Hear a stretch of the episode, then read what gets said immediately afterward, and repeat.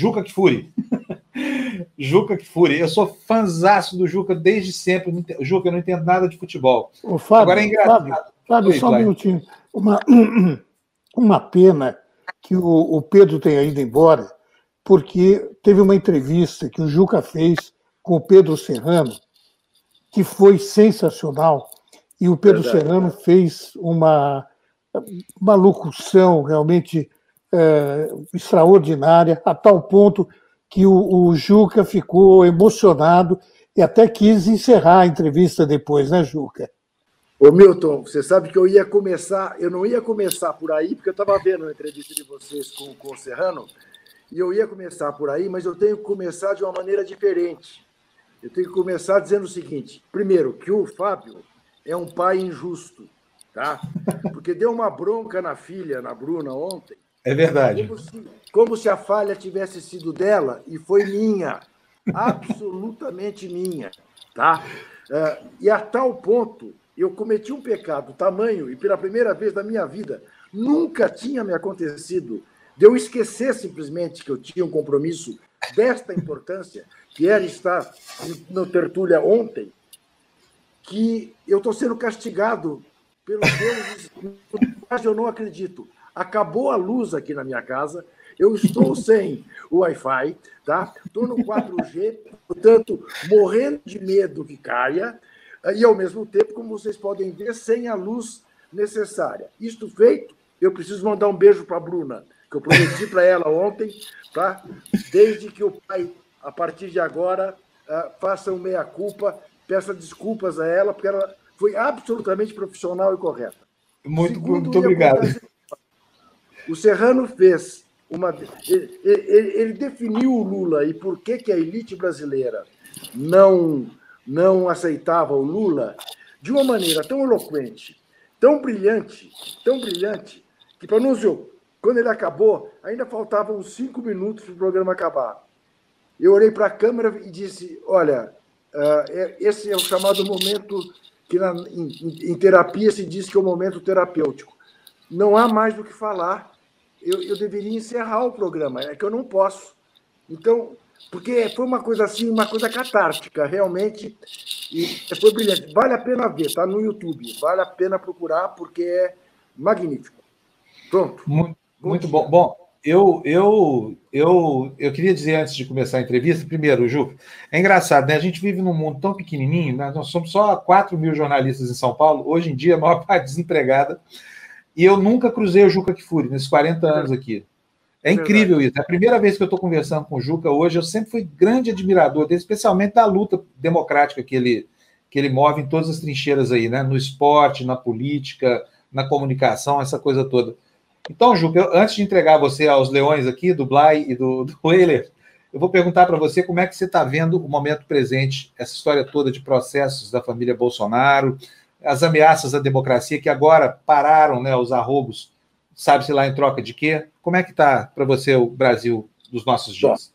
É, eu, eu, eu, te diria que deu uma acalmada em relação àquilo uh, que eu, pelo menos, mais uh, temo e temia uma semana atrás, dez dias atrás, né? que era a evidente uh, tendência golpista que estava em curso.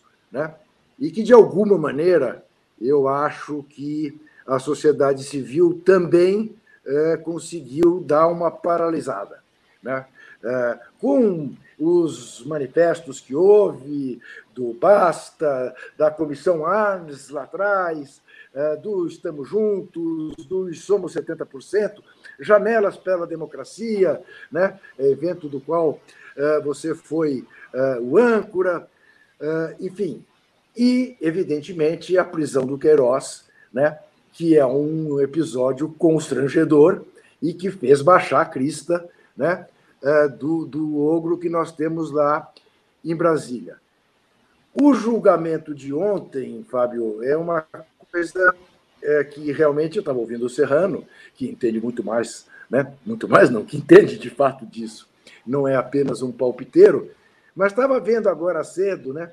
Fotos do desembargador que desempatou eh, e deu a vitória, pelo menos naquele pedido essencial do, do Flávio Bolsonaro deu a vitória a ele, abraçado com a nova advogada dele, numa posição assim que, digamos, que não, não pega bem. A, a velha coisa né, que dizia o Zé Sarney, de certas liturgias do cargo, né, e que um desembargador precisa ter, e que me parece, pela foto, não tem. Enfim, ainda eu acho as coisas nebulosas, eu acho que é necessário que a sociedade fique atenta. Hoje vamos ter um grande ato né, virtual né, do democracia, dos direitos já, né, a partir das sete horas da noite, aí pelas redes sociais, pelo Facebook e tudo mais. Espera-se né, um, um evento que revele o tamanho de uma frente ampla, que, como eu costumo dizer, é tão ampla, tão ampla, até doer, né? que é, é, é o que diz um, um poeta pernambucano, amigo meu, o, o, o, o Marcelo Mário Melo, que ele diz isso. Eu sou a favor de uma frente ampla, tão ampla, tão ampla, até doer, ele diz. Então, vamos ter mais uma demonstração desta frente ampla hoje. Por mais que ela tenha críticas à esquerda e à direita, eu diria mais à extrema esquerda e à extrema direita, me parece um movimento muito interessante. E ficar vigilante, né? Ficar vigilante, já que a gente não pode ir para a rua, principalmente aqueles que são do grupo de risco, como eu, mas não podemos vacilar, porque, evidentemente, né, nós temos agora um, um ogro se comportando aparentemente de maneira mais civilizada, propondo aí paz aos demais poderes, mas a gente conhece o temperamento dele, sabe que pau que nasce torto não tem jeito, morre torto, né? Daqui a pouco ele tem uma outra uma outra dessas convulsões que ele costuma ter, que é o estado normal dele, catatônico e tudo mais. Então, é, alerta sempre. Ô, Juca, é. prazer em falar com você pela primeira vez, satisfação. Sou um grande admirador também, assim como o Fábio. Eu queria lhe perguntar, obviamente que esse movimento do capitão Bolsonaro ele é tático, não, não embute em nenhum tipo de autocrítica, de revisão de conceitos, enfim, é um movimento da sobrevivência. É, diante disso, é, qual seria, qual seriam os próximos passos dos movimentos sociais, basicamente, no sentido de você acelerar e constranger os poderes, porque o Supremo eu acho que não recua hipótese nenhuma, que está muito bem colocado, mas principalmente o Congresso, que tem funcionado como uma espécie de burocrata da democracia e está observando. Como é que faz para pressionar o Congresso a tocar principalmente os crimes de responsabilidade? Pois é, eu acho que é por aí mesmo que a sociedade civil tem que atuar. Né? Eu imagino que cada vez mais forte será né, a reivindicação do fora Bolsonaro. Né? Não é uma questão é, fechada entre todos esses grupos que estão aí formados. Né? Há quem, por exemplo, é, no Estamos Juntos, considera que falar fora Bolsonaro é, é, é dar ao Bolsonaro uma dimensão que ele não tem mais, que o, o movimento é, não pode ser é, pelo não, tem que ser pelo sim, e pelo sim, eu diria que é que se faça é, cumprir a lei. Né? Porque, uh, Weller, se. Vamos cá, né? Se a, a, a Dilma foi, foi, foi impedida sem cometer um crime, né? Este cidadão que está lá em Brasília, é como disse o, o Flávio Dino outro dia, ele, ele desafia e desrespeita um artigo da Constituição por semana. E acrescento eu, ele comete um crime de responsabilidade por dia, a começar contra a saúde pública. O fato de ele não usar máscara. Né? E, e digamos que este. Estimular a evasão de hospital. Isto. E aparentemente este é dos menores, né? embora bota, bote a vida das pessoas em risco. Mas, então, é, eu sei que o, o, o cálculo do Rodrigo Maia é que ele não pode pôr o impeachment para ser votado sem ter a certeza de que o impeachment será aprovado. Né? É, então, é, ele faz este cálculo de não desmoralizar o instrumento. Mas é a tua história, tem quase 50 pedidos de impeachment. Né?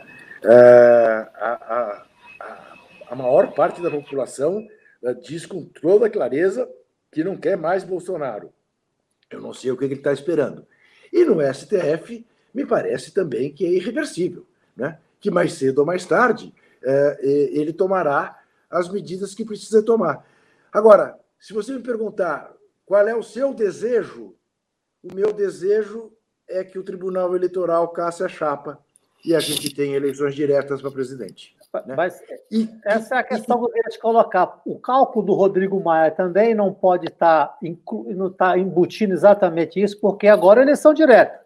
Ano que vem, janeiro, eleição indireta. Ele já foi candidato na última, na possibilidade do Michel ser afastado. Se esse cálculo também não ronda aí. É, é tal história, né, É possível. É possível, né? É, que, que isso, esse é um cálculo possível no mundo político, é, sem dúvida nenhuma. Mas é, eu acho que seria a decisão menos traumática né, para o país, até pelo fato né, é, de que um terceiro impeachment em 30 anos de, de eleições diretas para presidente eu temo muito pelo efeito que isso cause em termos de desmoralizar o voto, das pessoas dizerem: ah, o voto não é isso tudo mesmo, tá vendo? Já te vota e derrubam dois anos depois, um ano e meio depois, né?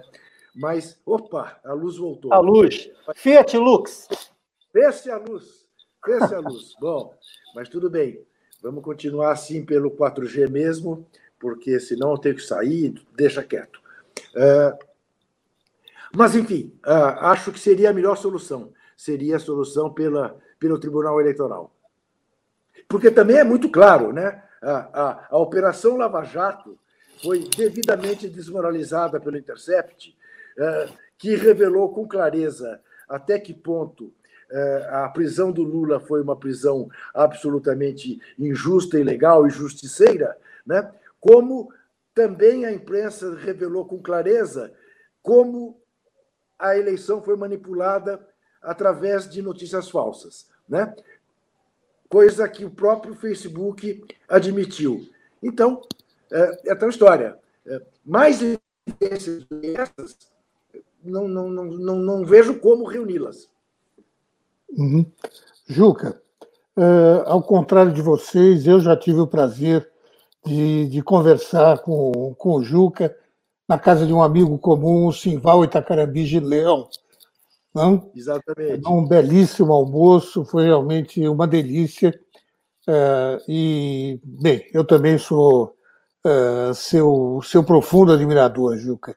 Eu queria uh, que você comentasse o seguinte: a aprovação do Bolsonaro, apesar da prisão do Queiroz e após a, a prisão, essa aprovação continua estável. Isso significa ao seu ver, que aqueles 32% desta, eh, desta pesquisa da Datafolha que o acham bom ou ótimo, eh, e 23% regular, eh, é, é um número constante que não vai mudar.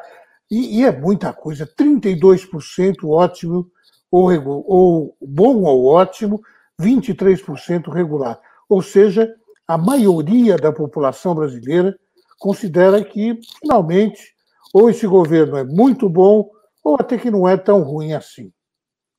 Pois é, Milton, você sabe que é, eu hoje, quando vi na Folha, aliás, vi de madrugada, é, esse dado, é, é difícil a gente não desanimar, né? Porque eu tenho para mim que entre os que votaram no Bolsonaro, quer dizer, aqueles 57 milhões, a maioria votou contra, né? É, contra o que está aí, contra o sistema, contra o PT. É, é, foi na, na, na, na onda né?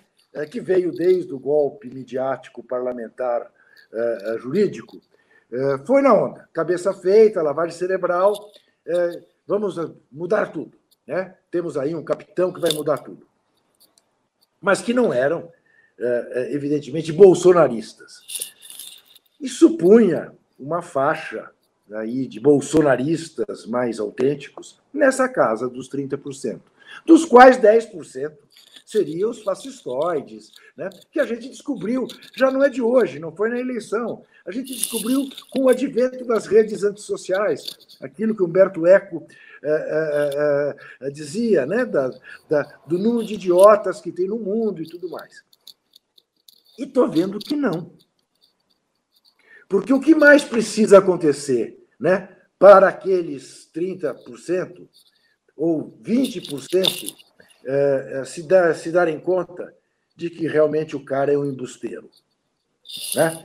É, de que o cara, entre outras coisas, cometeu é, estelionato eleitoral ao se juntar agora ao Centrão, porque até aqui é uma coisa que eu sempre disse: é, o Bolsonaro não tinha enganado ninguém o Bolsonaro estava fazendo exatamente aquilo que ele disse na campanha que ele faria. E é, ainda não tinha conseguido tudo, não tinha conseguido é, matar os petralhas, né? É, mas é, de resto ele estava fazendo tudo o que ele prometeu. Estava destruindo tudo que foi construído, né? porque ele, este é o governo. O governo negacionista, o governo que, que imagina que a Terra seja plana, é, veio para destruir. E ele estava tá fazendo isso né, é, absolutamente de maneira exemplar, exercendo aí a, a necropolítica, né, fazendo tábula rasa da vida, cometeu este, este ato é, que não estava previsto. Para quem dizia o que dizia do Centrão, se reunir ao Centrão, porque descobriu que é inevitável para ter governança. Bom, mas depois do Queiroz, depois que ficou demonstrado que o Queiroz estava na casa do advogado dele, eu falei, agora cai. Agora essa próxima pesquisa vai dar aí uns 18%. Não, manteve os 30 e tantos. Né? É terrível a gente imaginar que a gente vai ter que conviver com um país assim. Né? Porque, veja que coisa, né? Porque eu, eu, uma coisa das coisas que mais me irritam, e, e recentemente o Estadão fez isso de novo, né? É dizer que Lula e Bolsonaro representam os extremos de um mesmo arco. Hum. O que é profundamente. Porque não, não é questão de opinião aí, né? É, é, é, é questão de você falar a verdade ou mentir. É mentira. Porque se alguém que não é extremista, é o Lula. Você, você pode ter um milhão de críticas ao governo do Lula, ao Lula, ao Diaba 4. Mas dizer que o Lula é extremista é, é, é mentir. É, e mentir em editorial é de uma gravidade que não tem tamanho. E o Estadão cometeu né, esta, esta mentira. Né?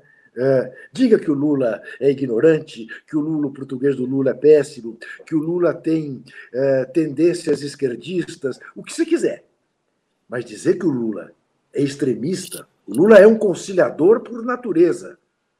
Por natureza. Saiu da cadeia até mais, mais bravo, mais ressentido é, do que eu, particularmente, esperava. Primeira entrevista que eu fiz com ele depois que ele saiu da cadeia, eu perguntei a ele. Eu esperava o senhor mais Mandela e o senhor está Viloclides. E ele me respondeu: Eu nunca deixei de ser Viloclides. Bom, é, mas nós vamos ter que conviver com isso. Nós vamos ter que conviver com esses 30% aparentemente muito radicais. E isto é uma atrapalhação, porque é uma atrapalhação até no restaurante. Né? Quantos de nós não fomos é, agredidos, xingados e tal, é, como se fosse um, um, um, Corinthians e Palmeiras né, no meio da arquibancada. Mas paciência. É, Ô, Juca. É o que nós temos. Oi. Deixa eu te perguntar uma coisa. É, bom, eu sou muito amigo do Chico Moftani, é uma pessoa que eu prezo demais. Ele estava, inclusive, com a gente aqui. No, desculpa que o avião passando aqui na minha casa, que esse avião interfere. Cada dia mais fica, é, é, assim, fica próximo do ritmo de antes, sabe? Mora bem aqui no finalzinho do aeroporto de, de. Mas vamos lá. É, bom, aí, o, o, na ausência de movimentos sociais organizados ou de partidos que consigam mobilizar multidões, apareceram as torcidas de futebol. E eu queria lembrar aqui que houve um fenômeno muito parecido lá em 2013, que não terminou muito bem. Eu não estou criticando as torcidas nem os organizadores, tá? Eu acho que esse espaço tem que ser ocupado mesmo. Ainda bem que tem essas torcidas aí. Mas a gente corre o risco de ter uma saída despolitizada para uma crise que é política. E eu queria saber de você é, como é que a gente vai resgatar a política como o, o espaço mesmo de solução de conflitos da sociedade. Uma vez que, que assim, ocupar espaços próprios de um segmento com o outro pode não dar certo, como foi que aconteceu a partir de 2013, né? Ô, Fábio, deixa eu te dizer. Primeiro, vamos contextualizar é, essas torcidas. Né? Na verdade, este não é um movimento das torcidas organizadas de futebol. É um movimento de franjas das torcidas organizadas de futebol. As franjas antifascistas. Não se trata de dizer a Gaviões da Fiel está na rua. A Mancha Verde está na rua. A Independente está na rua. A Sangue Santista está na rua. Não. São franjas da camisa 12, da Gaviões, Independente, da Mancha, da, enfim, de cada uma das torcidas organizadas. Franjas politizadas.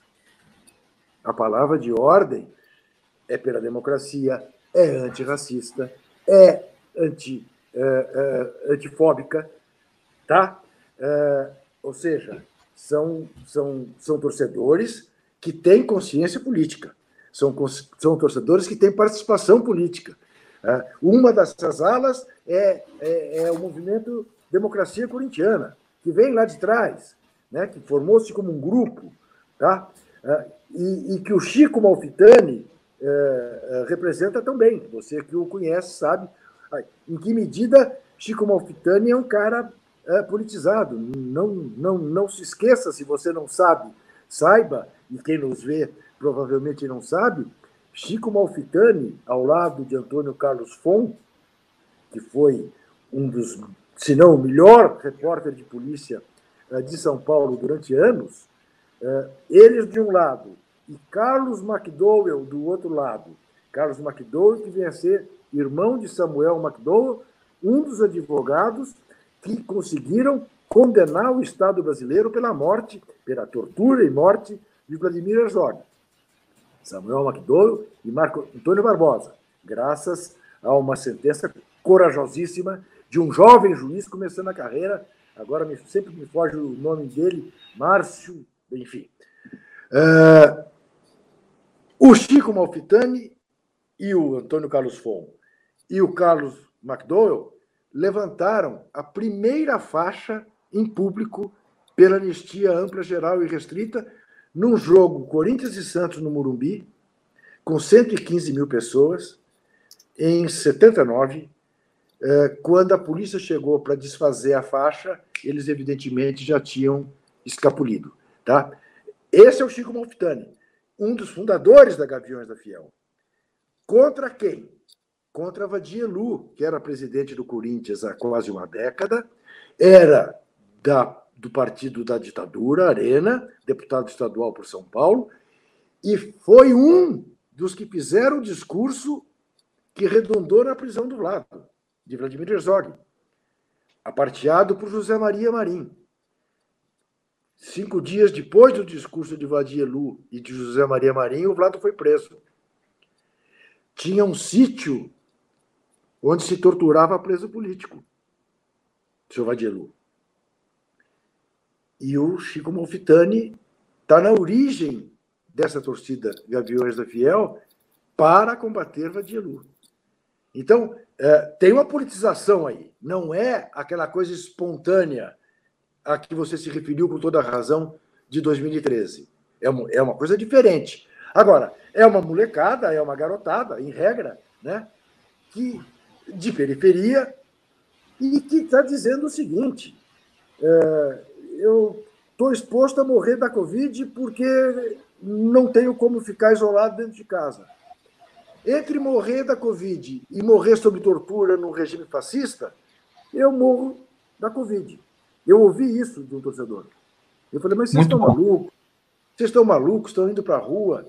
Ele disse: ah, não, não vou ver a ditadura se instalar no Brasil pela janela e entre morrer de Covid e sob tortura, eu prefiro morrer de Covid.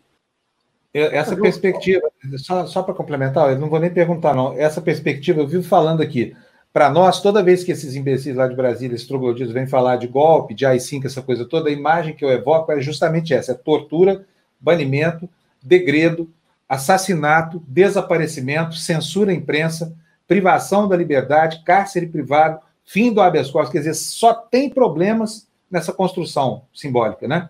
Fala, Helena. É, é, o juiz é José Márcio Moraes. Isso, tem, boa, boa. Tem 75. Moraes. Moraes, não Queiroz. Tem 75 anos hoje. É, eu queria perguntar o seguinte: a propósito dessas ele tinha, ele, vão... tinha, ele tinha por volta de 30, 30 Sim, anos apenas é, naquela época. O cara brilhante, brilhante. É, a propósito dessas frescas que estão se montando, tentando se aglutinar, enfim, eu queria te perguntar, na sua opinião, qual é o limite sanitário desejável para essa frente? É admissível, por exemplo, eu antecipo, eu estou te entrevistando, mas vou antecipar minha opinião. É, quem, para mim, gerou esse ovo da serpente é Sérgio Moro. Ele é admissível numa frente dessa, embora seja um inimigo agora? Beleza. É, eu, eu, eu até causei um certo, um certo constrangimento dentro de um dos grupos dos quais eu participo, porque me foi feita essa pergunta pela Folha, aonde eu trabalho. Né? Eh, e eu disse: para mim, o limite é fascista não entra. Portanto, Moro para fora. Porque o Moro, o Moro é o justiceiro que conduziu um processo eivado de falsidades para prender e tirar da corrida eleitoral o cara que seria o presidente da República. E foi ser ministro né, do, do governo que ele ajudou a eleger. E que sai por cálculo, né, porque estava vendo o espaço dele cada vez mais limitado, porque o genocida percebeu que poderia ter nele um concorrente e não vai deixar que um concorrente cresça sob suas asas. Então, para mim, onde o Moro estiver, eu não estarei. Vê, vê bem uma coisa, vê bem uma coisa. Veja, eu sou capaz de aceitar, quer dizer, eu sou capaz de aceitar, eu não aceito nem desaceito ninguém, né? Até porque esses manifestos, eles estão aí na internet, se o cara quiser assinar, ele assina. Mas a discussão é, se dará publicidade a isso ou não? Eu digo, eu, eu, eu, sem ter nenhuma importância na hora das coisas, não estarei no lugar em que esteja o Moro, como não estarei no lugar em que esteja o Bolsonaro. Né? É, posso estar no lugar em que esteja o Miguel Reale Júnior, que é um dos responsáveis pelo impeachment da Dilma, é, é, com quem é, eu tenho pouquíssimas concordâncias, mas tenho uma convicção: ele errou gravemente. A história o julgará. Mas ele é sincero naquilo que fez. Ele acreditava piamente que ele estava diante de um governo sem escrúpulos e que cabia o impedimento. Não tenho a menor dúvida que ele estava assim, como estava assim doutor Hélio Bicudo, a quem que eu conheci desde criança. É, era amicíssimo do meu pai, eu chamava de tio Hélio, tá? E que também, infelizmente, no fim da vida, cometeu o equívoco que cometeu. Né? A Janaína já acho que é uma questão patológica, é outro quadro. É, mas o Reale não. O Reale acredita puramente que agiu como agiu por ser um democrata. Então eu acho que ele cabe no palanque. Vou brigar com ele depois. Deixando claro isso, né, Beira? essa é uma frente conjuntural. Circunstancial. Circunstancial. Ela não é uma frente eleitoral né? É, não é uma frente eleitoral. Mas, para mim, o limite é o Moro. Sem Moro. Juca, falar um pouquinho de, de futebol. Futebol e pandemia. É, o que é. Como é, colocar o futebol nessa época da, da pandemia? Futebol é, é importante. É, essa é uma questão que, que se coloca né, na medida em que muita gente diz: bem, não vamos deixar o futebol de lado, não tem a menor importância nessa época de, de pandemia, nessa época de confinamento, etc. E outros dizem exatamente o contrário, que o futebol é fundamental neste momento uh, de, de pandemia e vários. Uh, ontem mesmo, o Liverpool se, se, se tornou campeão da, da Primeira Liga e, enfim, os campeonatos continuam em vários uh, lugares do mundo, até na Itália, que foi muito atingida pela, pelo coronavírus. Qual é a sua opinião? Ô Milton, veja bem, eu sou suspeitíssimo, né? Claro que eu acho o futebol importantíssimo. Eu não tenho a menor dúvida em dizer para você que o futebol poderia ajudar até aquelas pessoas que estão né, prudentemente, cientificamente é, obedecendo à quarentena. É, é uma maneira né, de entreter as pessoas. Né? O futebol tem uma importância cultural indiscutível e tudo mais. Agora, é, eu te diria o seguinte: nenhuma prática esportiva, nenhuma competição esportiva que bote em risco a vida de uma pessoa deve ser realizada. Nenhuma. Jogo algum. Né? A Olimpíada foi suspensa e é possível até que nem seja realizada ano que vem. É, então, aqui no Brasil, falar em volta ao futebol, enquanto nós estamos na curva ascendente, é rigorosamente um absurdo. O que se fez na Itália, na Espanha, na Alemanha, em Portugal, foi 70 dias depois que a curva começou a cair, os times voltaram a treinar e a jogar. 70 dias depois nós ainda estamos aparentemente na curva ascendente.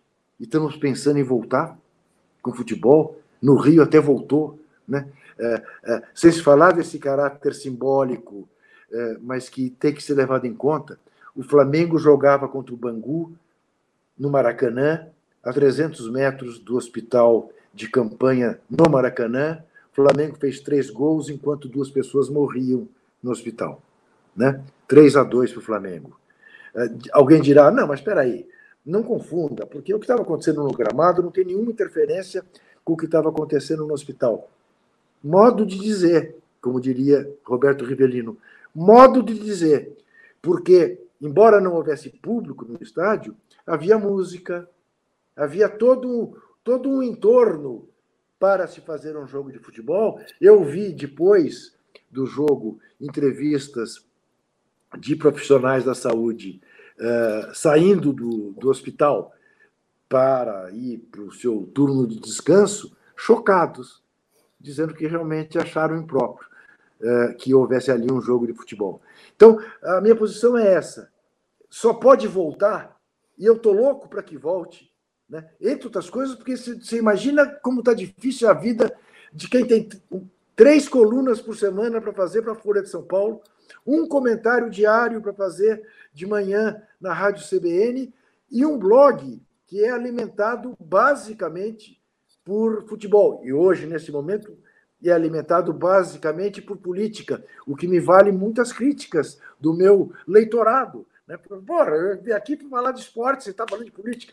Porque eu acho que as coisas, evidentemente, não são dissociadas, ao contrário. Mas, enfim, uh, voltar ao futebol agora no Brasil Milton, é uma irresponsabilidade típica do genocida que está em Brasília. E é fartamente responsável por isso. Deu de presente uma medida provisória para o Flamengo para que o Flamengo capitaneasse esse, esse movimento de volta. Flamengo, que é o clube mais popular do Brasil. Ô, ô Juca, deixa eu aproveitar esse, esse, esse ensejo aí de falar de futebol, que a situação dos clubes anterior à pandemia já era pré-falimentar é, ela normalmente vai se agudizar agora com queda de receita. Você, você conhece tão bem esse, esse ambiente.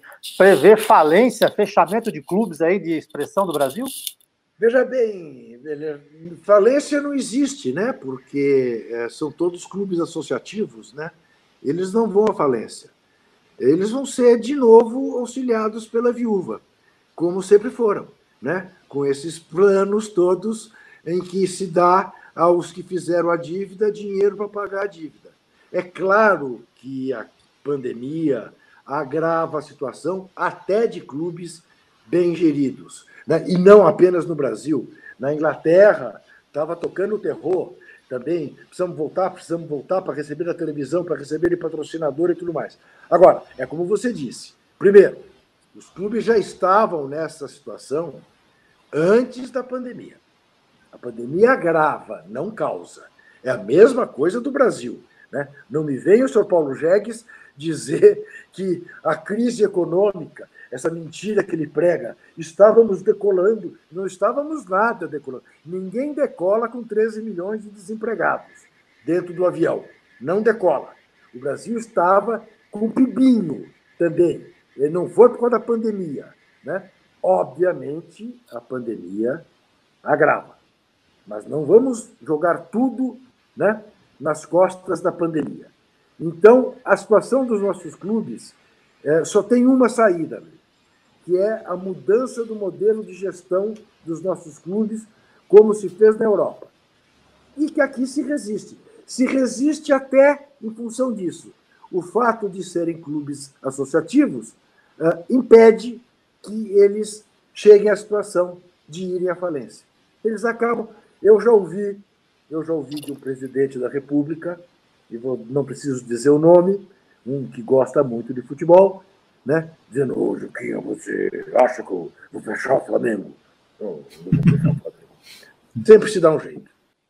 Juca, tem uma pergunta aqui específica para você. A gente está vendo aí que Bolsonaro é um sujeito que não poupa esforço para dizimar seus, seus inimigos. E o inimigo preferencial dele tem sido a mídia, porque na pequenez da, do seu mundo ideológico e do seu, do seu intelecto diminuto, ele não entende qual é o papel institucional nem da mídia, nem de nenhuma outra instituição que o limite no, no seu afã de, de, se tornar um autocrata.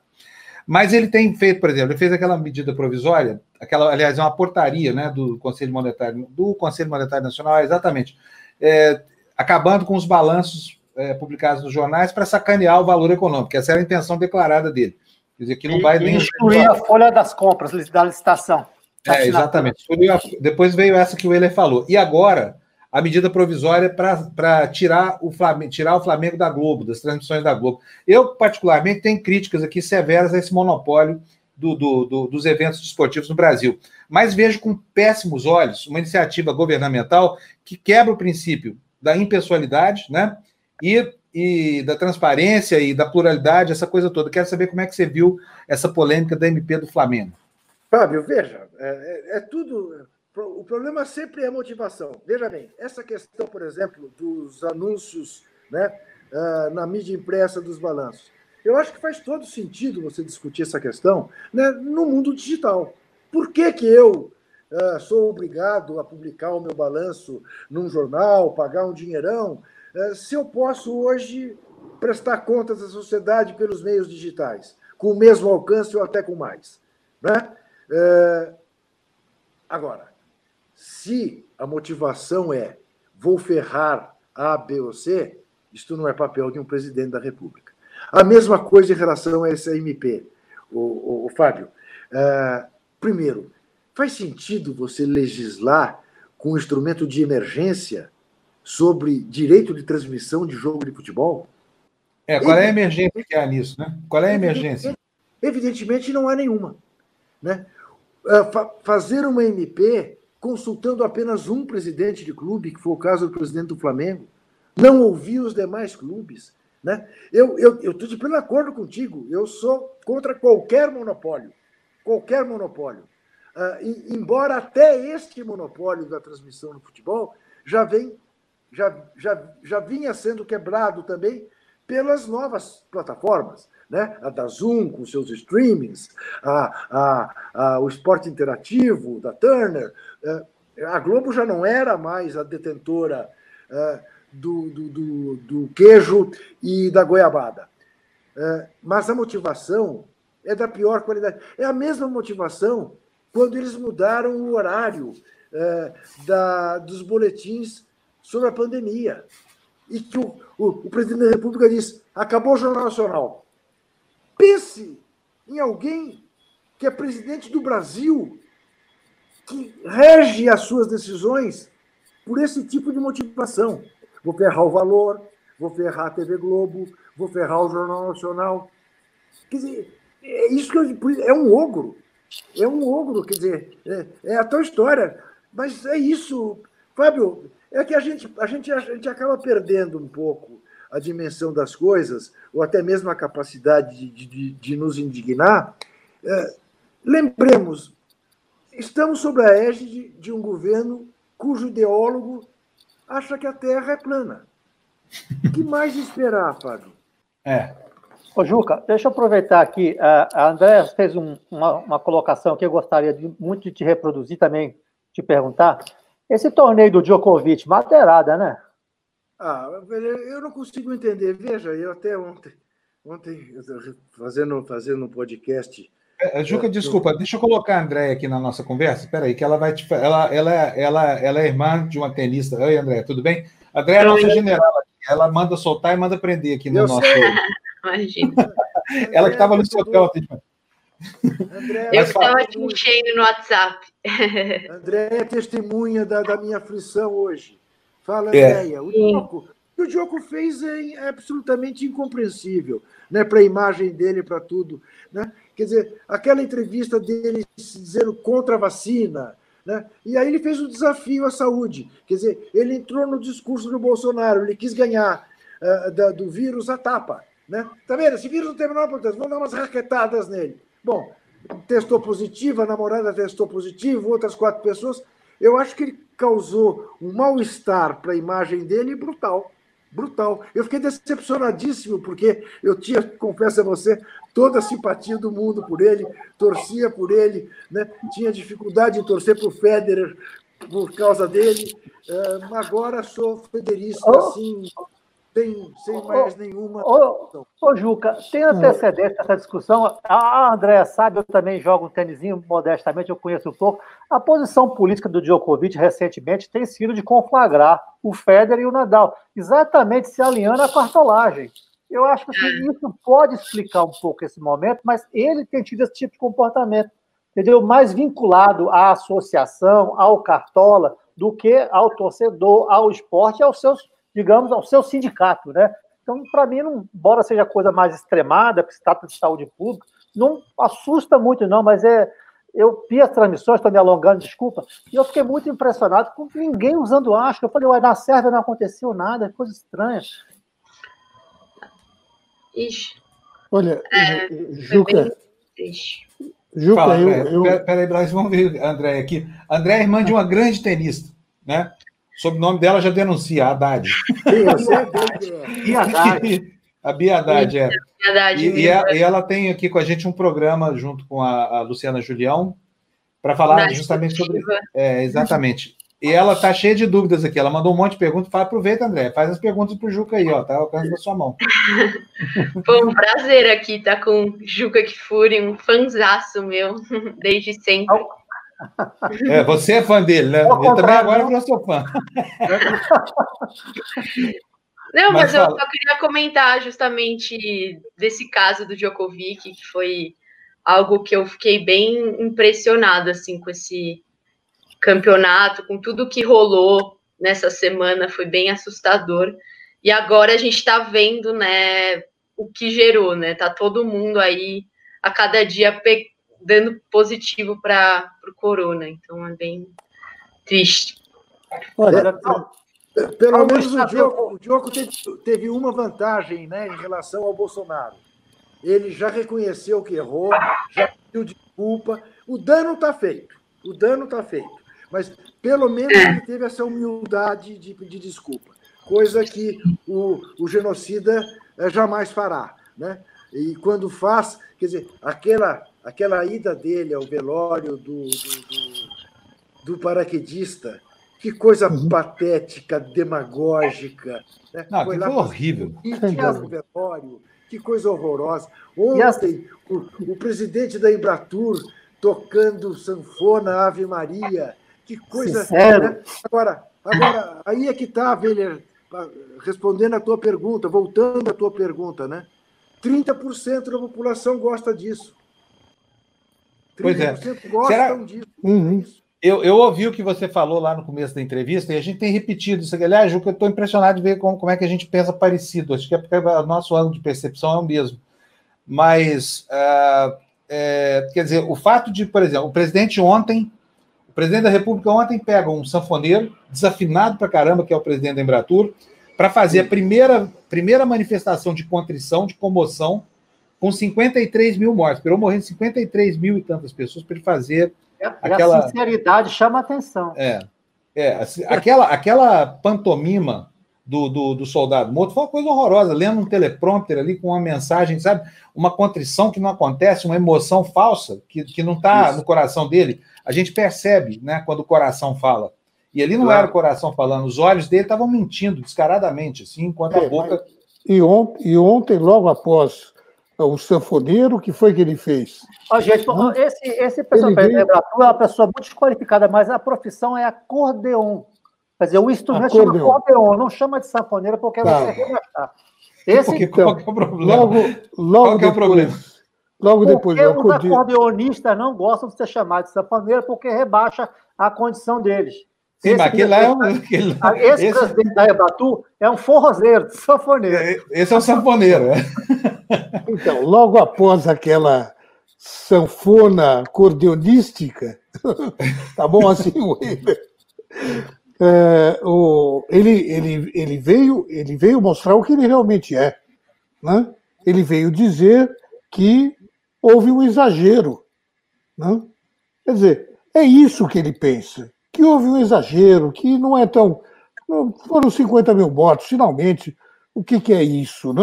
Não, é, não tem a menor importância, mesmo porque, certamente, uh, dessa, desses 50 mil mortos, a maioria provavelmente seja composta de, de gente pobre, de gente que uh, não tinha condições financeiras boas, né? que não tinham uh, plano de saúde para o Einstein. Uh, então, eram pessoas que não mereciam realmente estar vivas. Esta é a visão do capitão Bolsonaro. E ele deixou isso muito claro ontem, após aquela ridícula uh, Ave Maria, uh, que, que seria uma homenagem aos mortos. Homenagem, desculpe, homenagem porra nenhuma. né? Não Poxa houve nenhuma. Vida. Milton Bly, vivi para ver o Milton Bly falar um palavrão. Muito bom esse negócio. Sabe, o rei André, da galhardia. É a velha é... fidalguia francesa. Mas é, mas é isso, não? Né? Quer dizer, ele, ele, não, ele não se incomoda absolutamente com, com mortes, ele é. Uh, quanto mais gente morrer, também tudo bem, mesmo porque ele vai dizer: se não tiver um milhão de mortos, e não vai ter, é óbvio, né? ele vai dizer: eu tinha dito, finalmente não era tão grave assim. Né? Nós somos mais de 200 milhões, e quantos morreram? 100 mil? Bom, é isso, nós, a gente tem que se contentar, porque esse, esse é, essa é a vida, esse é o mundo, esse é o capitão Bolsonaro. Né? E não tem nenhuma empatia, zero, zero empatia. Né? Agora, eu queria voltar ao, assunto do, do Djokovic, Chuca, porque eu, eu, eu não aprovo de maneira alguma a atitude dele, né?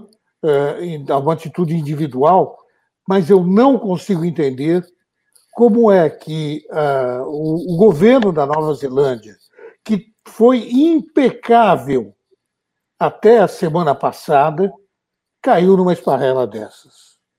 Né? É. No, combate, no combate à Covid, o governo, o governo da, da, da Nova Zelândia tinha sido perfeito. O único país do mundo que chegou a zero casos o único. Né? E, finalmente, entra, escorrega numa casca de banana, todo mundo vai ali para um, o estádio, sem máscara, né? ainda por cima, para assistir um jogo de tênis. Eu não consigo entender. Aí é aquela coisa que a gente fala no, no esporte, né? embora não seja exatamente uma atitude esportiva, é, subiu no salto, né? É, tenho para mim. Achou que estava com tudo resolvido e que agora podia relaxar, né? E é aí que você comete o equívoco. É, ficou realmente muito estranho. ficou muito estranho que tenham permitido que se fizesse lá. Enfim, paciência. Eu queria só fazer uma observação em relação ao que o Juca está falando. Eu acho que a única conversa sobre retomada admissível hoje é retomar a tomada de dois pinos. Eu acho que no mais não precisa nem se falar. É, eu, eu queria é, é, sugerir, assim, como, é uma pergunta indiretamente, porque a, a pesquisa da Datafolha, ela teve campo é, quarta quinta, terça quarta, perdão, publicada hoje, prisão foi quinta-feira. É, obviamente, ela deveria mostrar algum impacto, sim, mas eu acho que o desdobramento, a partir de agora, é que pode provocar algum desgaste. Ou seja, todas essas versões que estão sendo adaptadas, esse barco fazendo água, toda hora é um mentido, um desmentido, se acha A, se acha B, se tira a foto do juiz com A ou com B, enfim. Você não acha, Juca, que se houver algum tipo de efeito negativo, desgaste, será a partir disso? Até porque o caso Flávio Bolsonaro, até aqui, por hora, ele não envolve o Jair Bolsonaro, ele envolve o filho do presidente Jair Bolsonaro. Viler, você sabe, como é, você sabe o nome disso que você acaba de dizer? Wishful thinking. É muito mais um desejo. Eu, eu adoro, adorarei que você esteja correto. É, mas são tantas coisas, tantas coisas que falam, agora, quando vier o próximo Datafolha, nego, a gente vai ver que a ficha caiu e não cai. Que, porque, veja, você está dizendo, tá bom, é, de fato, objetivamente, a investigação em torno do Flávio Bolsonaro não envolve o Jair. O, o, o, o Marcelo Freixo é, não tem dúvida em afirmar, e afirmou isso anteontem, né?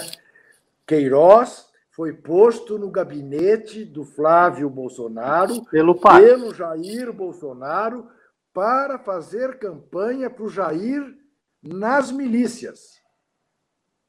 E se há alguém que conhece bem este mundo, até porque presidiu a CPI das milícias no Rio, é o deputado Marcelo Freixo. Então, tá bom, não tem diretamente a investigação. Provavelmente os desdobramentos dela chegarão no presidente da República, que é o que o imobilizou de uns dias para cá. Evidentemente, né? até o semblante. Né? No dia da prisão, há duas imagens. Eu até publiquei no blog, porque não precisa, não precisa Freud para olhar para aquelas duas imagens. A imagem do abraço dele no Weintraub, ele com o braço caído e o olhar perdido, né? como de alguém que tomou remédio de tarja preta. É, e, e, pelo amor de Deus, eu sei que muita gente precisa tomar o remédio de tarja preta. É, e depois, na live que fez, com um casaco é, de, como se estivesse no Polo Norte, estava em Brasília, e com o corpo caído, inclusive revelando que entre os assessores dele não tem ninguém que seja capaz de olhar para ele e dizer: opa, fique ereto, como o diretor de TV fica no, no ouvido da gente, ô, oh, para de olhar para o celular, olha para a câmera, né? Não, ninguém, e ele todo torto falando, é, revela que ele acusou o golpe, né? E eu achava que era uma coisa assim tão perceptível que mesmo entre o eleitorado dele, isso tomaria um naco. E estou na dúvida se vai tomar mesmo. Olha, Juca, com relação ao que você falou sobre o, o torneio lá de, da Nova Zelândia, né? Quer dizer, então se chegou num ponto em que as pessoas disseram: ah, agora vale tudo, agora a gente pode, estamos livres da, da Covid, vamos para a rua, não sei o quê. Veja só, a UEFA, a União Europeia de Futebol, está anunciando o retorno da Champions League com jogos únicos em Portugal. O torneio seria retomado em 7 de agosto, com quartas de final, semifinais e final em Lisboa. Ora, o, o país, Portugal, está fechado. Não? A União Europeia abriu a, a circulação interna e, salvo com relação a um país, que é Portugal. Por quê? Porque lá ainda não se chegou à curva descendente ou melhor, se chegou, a curva descendente começou e houve uma nova ascendência da, da curva de, do número de casos e do número de mortes. Então, nós estamos hoje em Portugal com um número uh, razoavelmente importante de casos e também de mortes, sobretudo na região de Lisboa. E a UEFA, a União Europeia de Futebol, faz esse anúncio agora. É, é realmente surpreendente e inaceitável. Pois é, agora, Milton, eu vou te dizer uma coisa. Eu boto tudo isso sob suspeita, sob interrogação. Porque se essa segunda onda em Portugal tomar uma velocidade descontrolada, você não tem a dúvida que o governo português diz: não, não, não vai ser aqui. A NBA está também prevista para voltar por essa época. Irão todos lá para a Disney, né? todas as equipes irão para a Disney, onde há três ginásios de basquete, né? e, e, e ficarão lá confinados, submetidos a testes diários, inventaram um anel, não é o anel do campeão da NBA, é um anel é, que, que, testa com 90% de, de acerto é, se o cara está contaminado ou não está contaminado. É, tudo bem. Tomaram todas as precauções. Não tenha dúvida. Se uma semana antes, começar a aparecer casos em Orlando e adjacências é, de, de recrudescimento da pandemia, para. Para, entre outras coisas, porque os atletas são mais conscientes politicamente, são mais bem educados, têm mais noção de cidadania e não vão para esse risco desta maneira cega como se pretende que se vá aqui no Brasil. Juca, olha só, nós já estamos aqui há bastante tempo, eu vou, vou encerrando nossa entrevista. Quero posso agradecer fazer... demais. Claro, pode, pode. Posso fazer uma pergunta de, pode, de futebol? Realmente, pode fazer. futebol. O, o Tostão não, né, diz, que, diz que o Neymar, né, para mim, o, o, Tostão é um, um sujeito formidável, um, um, um caráter. Gênio. E, gênio e um, gênio, um gênio da bola também. E eu queria, queria saber, ou então o Tostão diz o seguinte, que o Neymar é tão bom quanto o Messi, mas ele não consegue uh, chegar ao Messi. Uh, eu queria saber de, de você o que falta para o Neymar. O que o Neymar tem de mais, que é aquela boate à noite, por exemplo. Falta, falta, falta opção preferencial pela carreira de jogador de futebol coisa que o Messi fez. A opção preferencial do Neymar é por ser popstar, né? como o Ronaldinho Gaúcho. Com a diferença que o Ronaldinho Gaúcho chegou no auge. Foi eleito o melhor jogador do mundo, foi campeão mundial pela seleção brasileira, e o Neymar, nem isso.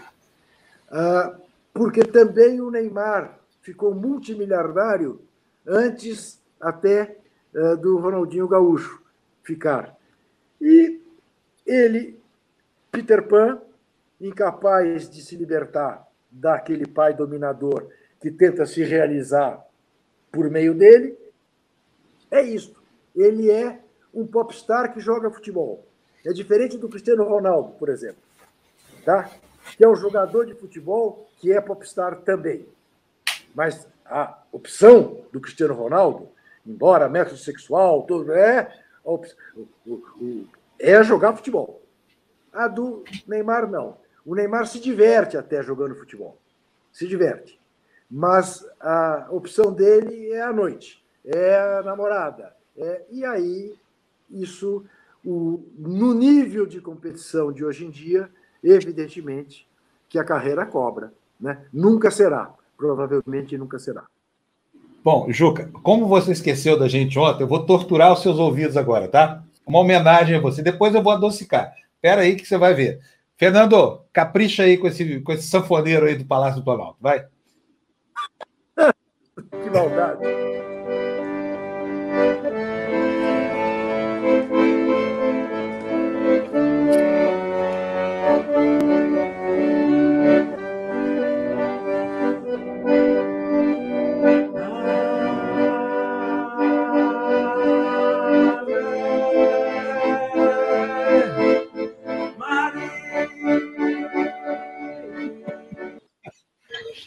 céu. Que é horrível. Não. Agora eu vou mostrar o que é uma Ave Maria, tá? Vou mostrar para vocês isso. o que é uma, uma verdadeira Ave Maria, gente, olha, porque não é isso, tá? Eu, eu também gosto de sanfona, de acordeon, essa coisa toda. Mas a Ave Maria não é isso aí, não, tá? Isso também não é música. Então vamos ver aqui o que, que eu quero mostrar para vocês. Olha só que coisa linda isso aqui, ó. Isso é uma Ave Maria, ó.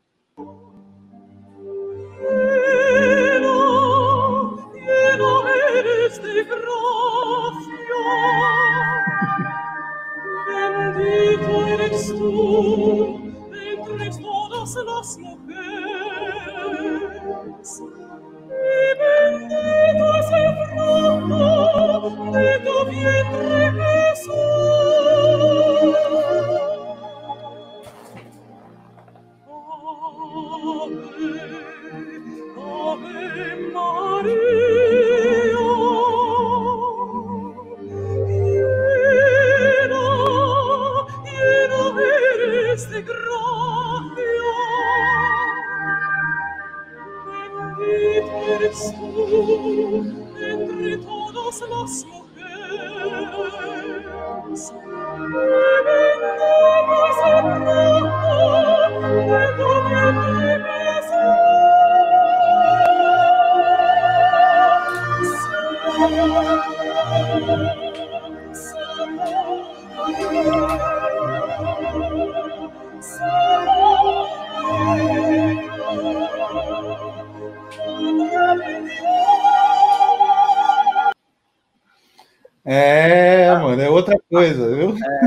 além da caricatura, é só fazer um registro muito breve aí. Esse presidente da Embratur, Gilson, ele tem, ele tem essa origem mesmo ligada ao forró, tem emissora de rádio de Pernambuco, conhece o, o capitão Bolsonaro por um acaso, uma fatalidade, um encontro no aeroporto, bater um papo e tal, se reaproximar. Mas para você ter uma ideia é, de como é recorrente essa, essa confusão entre o público e o privado, entre a institucionalidade e a pessoalidade, esse presidente da Embratur foi contemplado no final do ano passado com uma medida provisória de número 907, que ela drenava recursos, principalmente é, de fomento à pequena e microempresa, para criar uma nova agência de turismo é, vinculada a esse Gilson. É, mas que a suspeita é de que esse dinheiro, de fato, serviria para você azeitar e anabolizar campanhas simpáticas aí ao capitão Jair Bolsonaro. É, essa, essa manobra foi preventivamente identificado e ele ficou sem o dinheiro. Mas é, você vê que ele trata a coisa pública exatamente como ele trata, tem as relações interpessoais dele. É, então, esse Gilson aí é a expressão dessa confusão da institucionalidade com a pessoalidade da administração. É isso. Você tem toda a razão. É. Juca, um abração para você, muito obrigado. Foi um prazer gigante essa nossa primeira conversa, depois de quatro décadas aí, trabalhando praticamente nas mesmas não me, não me agradeça, porque eu estou em dívida com você. Me chame para fazer às seis horas da manhã, a hora que você quiser, eu cumprirei. Não, Andréia, acho... Andréia, convida ele para o seu programa. Eu ia falar isso, fica o convite, então, para o Na Esportiva. A minha má, consci... a minha má consciência, é, o meu sentimento de culpa, é, são coisas assim que levam dias para eu conseguir digerir. Você não queira saber. E eu fiquei depois preocupado com a Bruna. Eu imagino um pai, um pai rigoroso duvidando da competência da filha quando foi um jornalista experiente que cometeu o equívoco. É. Pois é, não, mas a bronca ela não tomou por isso, não, foi por outro motivo. Depois eu te conto o que foi, tá bom? Isso acontece é do jogo. E outra coisa, já torturei seus ouvidos botando essa Ave Maria do sanfoneiro lá no Palácio do Planalto, tá né? E adocei depois também com Elina Garante, né? Aliás, estão perguntando aqui, chama Elina Garante. Pode botar aí no YouTube, é Garanca. Elina Garante, ela é perfeita essa mulher. Ela é linda. Ela é, ela é linda pessoalmente, a voz é linda, tudo lindo.